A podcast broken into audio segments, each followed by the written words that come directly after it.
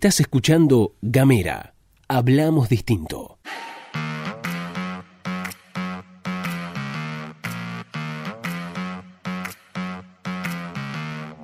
Hola, hola, hola, hola, hola, hola, ¿qué tal? Buenos días, buenas tardes, buenas noches. Estás escuchando la pastilla de Gamera, este micro informativo que distribuimos de lunes a viernes. Mi nombre es Luz Escarpati, como es habitual, me acompaña Gastón Lodos. Muy buenos días, Lu, muy buenos días a todos, a todas, a todos quienes están escuchando. Bienvenidos, bienvenidas, bienvenidos a la pastilla de Gamera, este noticiero central que distribuimos cada mañana vía WhatsApp. ¿Cómo? Mandando un mensaje de WhatsApp al más 549-2901-502990. Quizás lo dije muy rápido, así que lo voy a decir de vuelta. Más 549 2901 50 29 90. También se pueden comunicar con nosotros a través de las redes sociales en Twitter, en Facebook y en Instagram. Nos van a buscar como arroba gamera TDF. Estamos en www.gamera.com.ar. Estamos también en Spotify. Somos Gamera Podcast. Dicho todo esto, estamos en YouTube también. Vamos a contarlo. Estamos en YouTube como Gamera Podcast. También nos puedes buscar P-O-D-C-A-S-T. Se escribe podcast. Eh, que no decaiga, viejo, que no decaiga la cuarentena. Estamos en la tercera quincena de la cuarentena y notamos los ánimos un poco pinchados.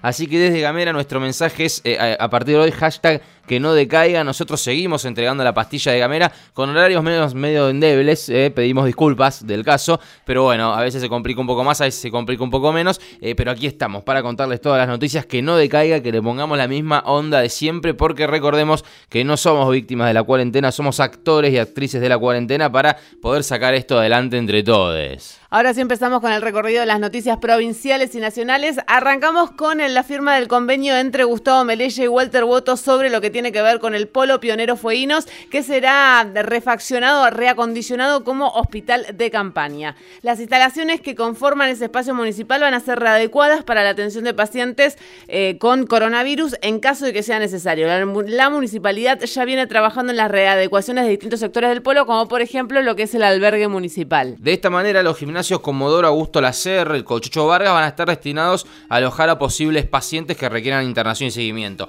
Otra cosa para contar es que en ese sentido la Casa de la Cultura va a ser utilizada para el ingreso al gimnasio principal y como zona de baños y vestuarios por parte del personal sanitario y el albergue para el descanso de los médicos. Bueno, se va a refuncionalizar por completo todo lo que es el eh, polo eh, Pionero Fueguinos, en donde se está ya trabajando a través de este convenio firmado entre el Ejecutivo Municipal y el Ejecutivo Provincial. Nos vamos a ir a otra de las noticias porque nos pusimos a hacer un, nos pusimos a preguntar, nos preguntamos qué es lo que pasa, qué pasa en la legislatura en el marco de la pandemia. Sí, porque estamos en plena discusión parlamentaria, no, no de parlamentaria, discusión sobre lo parlamentario, si funcionan los congresos, funcionan las legislaturas, no funcionan. Y bueno, vamos a, vamos a contarles de algunos proyectos que estuvieron presentando distintos bloques, algunos, no todos, eh, del Congreso Provincial, de la legislatura provincial, en relación bueno, cómo le vamos a hacer frente a este quilombo económico que va a dejar la pandemia. Así es, el MPF, el Movimiento Popular Fueguino, presentó un proyecto que está destinado a ayudar a las pymes. En ese sentido, lo que hay que decir es que la mayoría de las iniciativas están buscando diferentes elementos para paliar la situación, sobre todo lo que tiene que ver con las pequeñas y medianas empresas. ¿Por qué resalto esto? Porque hay un consenso entre por lo menos tres de los bloques que integran el Parlamento Fueguino. ¿Cómo ¿Cómo, en qué consiste el proyecto del MPF? Bueno, va a destinar el 60% de los recursos que provienen de la FOGADEF al, otorgamiento de créditos no bancarizados, que suelen ser con una tasa de interés un poco más blanda, tasas de interés inferiores al 12%, con seis meses de plazo de gracia, y la autoridad de aplicación para el otorgamiento de estos créditos va a ser el Ministerio de Producción y Ambiente, que hoy está a cargo de Sonia Castillo. Claro, digo, la aplicación sería el Ejecutivo Provincial, digamos, el gobierno de Gustavo Melella. Por otro lado, otro proyecto que se presentó, todo esto después hay que debatirlo, ¿no? Obviamente, hay que sentarse y debatirlo, no, nosotros los legisladores, pero otro, otro proyecto perdón, que se presentó fue el de la Unión Cívica Radical, que es una iniciativa que declara la emergencia económica por 90 días en el marco de la pandemia. A ver, ¿qué significa esto? Que se crearía un fondo de emergencia para el sostenimiento del empleo por un monto de 3 mil millones de pesos, 3 mil palitos, que, eh, de a ver, ¿de dónde se van a sacar esos 3 mil palos? En el proyecto de la UCR se plantea que se puede sacar de recursos del Tesoro Provincial, recursos del Tesoro Nacional, también que se gire para la provincia, y em, eh, recursos que se produjeron de la emisión de deuda provincial. ¿Eso quién lo va a gestionar? ¿Quién lo va a, en realidad, quién lo va a evaluar y va a hacer el seguimiento? Bueno, se plantea que se haga una comisión comisión que está integrada por distintos integrantes de distintos bloques y de diferentes, diferentes actores, digamos, de la provincia. En ese sentido es importante remarcar que una de las eh, posibilidades que plantea el proyecto de la UCR es también el otorgamiento de subsidios no reembolsables a autónomos y trabajadores no monotributistas, también provenientes todo de este mismo fondo. Bueno, y después pasamos a otros eh, proyectos. El Partido Verde había presentado, se acuerdan, 32 propuestas que tenían que ver con diferentes cosas de diferentes índoles, todas en el marco de lo que es esta eh, crisis económica y sanitaria, y mm, entre ellas planteaba la creación de un fondo de solidaridad. La legisladora Victoria Woto se refirió justamente a esta iniciativa y a otra más a través de su cuenta de Instagram. Hay dos que son muy necesarias. Una es la creación del Fondo de Solidaridad para otorgar subsidios a los trabajadores independientes y la otra es el protocolo para asistir las situaciones de violencia de género que se agravan durante el aislamiento. Avanzamos entonces en los bloques. ¿Por qué? Porque, bueno, este medio estuvo haciendo un relevamiento y en relación a lo que ha pasado con el bloque de Forja, eh, bueno, no vimos mucho más que algunas discusiones que se propusieron a modo de charlas y demás en relación a cómo va a ser el mundo post pandemia y por otro lado, un, plegarse, un pliegue, digamos, a la iniciativa de donar un porcentaje de sus dietas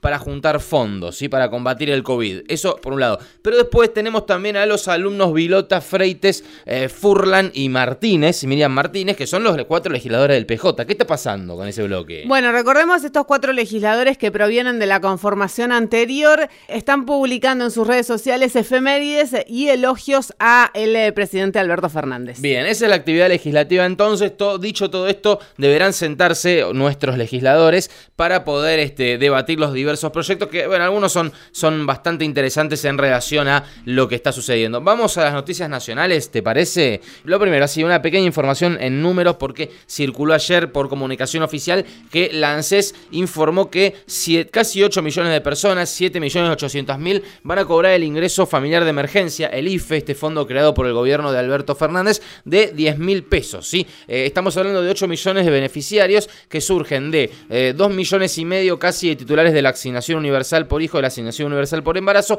y 5 millones y medio prácticamente de personas que cumplieron los requisitos para acceder al beneficio. O sea, en resumidas cuentas, ¿de cuánta plata estamos hablando que va a poner el gobierno nacional? De, eh, bueno, para gente que no vio severamente afectados sus ingresos, 80 mil millones de pesos. Vamos con otra noticia porque, eh, bueno, hay un decreto firmado en relación a las ART. Así es, a través de un decreto de necesidad y urgencia se obliga a las aseguradoras de riesgo de trabajo a considerar presuntivamente una enfermedad de carácter profesional al coronavirus y no van a poder rechazar la cobertura. Esto es justamente para que no se hagan las piolas. Claro, tal cual. A ver, eh, lo que plantea el decreto, primero obviamente que están incluidos los trabajadores de la salud, todos los servicios esenciales, pero además lo que plantea es que también los trabajadores y trabajadoras dependientes que fueron excluidos de su trabajo por la, cuarentena, también pueden ante la RT presentar, si tuvieran coronavirus, por supuesto, presentar eh, el reclamo o el pedido correspondiente de atención y la RT lo tendrá que atender. Obviamente que después hay una evaluación como funcionan todas las RT que evalúan la comisión eh, a ver si, si está bien, si no, si corresponde el contagio a un momento de su trabajo y demás, pero lo interesante es que el DNU plantea que el coronavirus también es una enfermedad de carácter profesional, con lo cual las RTs deberán atender a quienes se hayan contagiado en el trabajo. Último tema aquí en la pastilla, porque hay declaraciones de Patricia Bullrich, que, bueno, se queja de los DNU. Claro, primero hay que decir, pobre Patricia Bullrich, porque le ha tocado ser la presidenta del principal partido opositor en un contexto en el que el presidente tiene un 90% de imagen positiva. Digo, no es fácil. Dicho todo esto, bueno, vamos a hablar de vuelta del Congreso Nacional porque es un tema, está en boga, está en plena discusión, y la presidenta del PRO, ex ministra de Seguridad, Patricia Bullrich, dijo, si el gobierno está gobernando, valga la redundancia, con DNU, el Poder Judicial está prácticamente cerrado y el Congreso está clausurado, queda un solo poder, dice Patricia Bullrich. Eh, eso no es bueno, creemos que la democracia es un servicio esencial para los argentinos, eh, dice la, bueno, eh, que fue diputada nacional también Patricia Bullrich. Lo primero que hay que decir es que estas son las declaraciones de ella, lo que sí me parece imperioso contestar es que la justicia no está cerrada, no está prácticamente cerrado, bueno, son decisiones del Poder Judicial independientes y el Congreso, bueno, ya hemos dicho ayer que ha sesionado con comisiones y demás. De todas formas, lo que planteó Patricia Bullrich es que hay mecanismos muy fáciles para poner a 257 diputados en un sistema virtual en el que todos puedan estar viéndose y que con su huella digital puedan votar de esta manera. Más temprano ese día, el día que habló Patricia Bullrich, eh, el presidente de la Cámara de, de Diputados Nacionales, Sergio Massa, dijo, seguimos avanzando en la incorporación de nuevas tecnologías porque es clave que en el Congreso se incorpore la firma digital para los diputados. ¿Qué significa esto? Que les tomó la firma digital a los diputados y que están viendo de avanzar con eh, las sesiones por teleconferencia, el sistema de voto electrónico a distancia o remoto. Y en relación con la incorporación de las nuevas tecnologías, Cristina Fernández de Kirchner, presidenta de la Cámara Alta del Congreso Nacional, solicitó a la Corte una declaración de certeza de constitucionalidad mediante la cual se expida acerca de si es legal una sesión online en aquellas materias que no puedan ser reguladas por decreto de necesidad de urgencia, como por ejemplo lo que son impuestos. Esto es una información que salió publicada en Telam porque hay cuestiones con respecto a la legalidad o qué podría pasar con una sesión si se llevara adelante a través de, por ejemplo, videoconferencia. Sí, el gobierno nacional, digo, ¿a qué vamos con esto? Que lo que dice Patricia Bullrich es un poco exagerado para, para nuestro gusto, perdón la adjetivación, pero bueno, no, no, no estamos con un solo poder, porque evidentemente están las cámaras laburando, pero sí es cierto que eh, se está avanzando en la posibilidad de sesionar por de manera electrónica. Además hay una ley que el gobierno nacional necesita que salga y es este famoso impuesto a las grandes riquezas, que eso debe salir por el Congreso Nacional porque vos, como vos decías, los impuestos no se declaran con DNU. Ahora, lo que sí está bueno contar también es que los reglamentos de las dos cámaras, la Cámara Baja que es la Cámara de Diputados y la Cámara Alta que es la Cámara de Senadores, prohíben las sesiones no presenciales, ¿sí? Lo que plantean es que tiene que ser presencial todas las sesiones, por lo que cualquier votación mediante la utilización de medios virtuales correría el riesgo de ser declarada nula. Esto por reglamento de las cámaras. ¿Cuál es el problema? Que para cambiar el reglamento de las cámaras necesitas el dos tercios de las cámaras y para eso tenés que juntarte. O sea, se tienen que juntar para definir no volver a juntarse. Entonces, es una situación que me parece que está en una especie de espiral, espiralada de discusión en el Congreso Nacional, pero en definitiva se está avanzando en la posibilidad de que se pueda sesionar de forma remota. Ahora, si nos vamos, nos despedimos. Estuviste escuchando todo esto acá en Gamera.